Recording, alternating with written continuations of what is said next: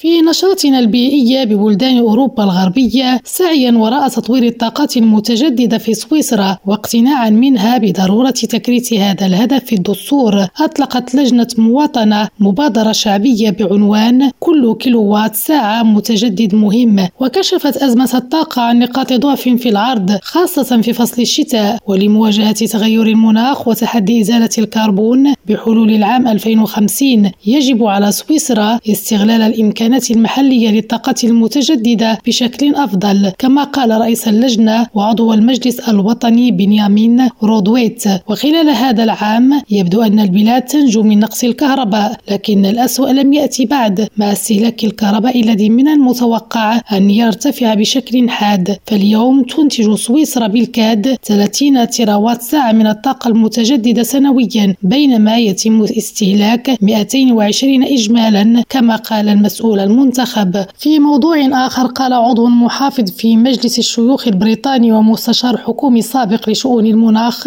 إن شركة إكسون موبيل العملاقة للنفط والغاز يجب أن تتحمل المسؤولية وتدفع التكاليف للدور الذي أدته في تسريع تغير المناخ. واتهم اللورد ديبن وزير البيئة المحافظ السابق والوزير في حكومة مارغريت تاتشر الشركة الأمريكية المتعددة الجنسيات بإنكار الحقائق وخصها بالذكر لرفضها تحمل أي مسؤولية عن زيادة حرارة الكوكب. وجاءت تعليقات عضو مجلس اللوردات بعدما أكدت بحوث نشرتها مجلة ساينس أن إكسون إحدى أكبر شركات النفط والغاز في العالم توقعت بمهارة الاحترار العالمي في سبعينية القرن العشرين لكنها أمضت عقودا في تشويه سمعة علوم المناخ لحماية أعمالها الأساسية. وتوقع العلماء في إكسون بدقة أن درجة الحرارة العالمية وانبعاثات ثاني أكسيد الكربون سترتفع في شكل مضطرد من السبعينيات فصاعدا لكن في الوقت نفسه أدلى المسؤولون التنفيذيون في شركة الطاقة العملاقة بتصريحات عامة تتناقض مع بحوثها الخاصة. خديجة الطاهري لريم راديو لشبونة.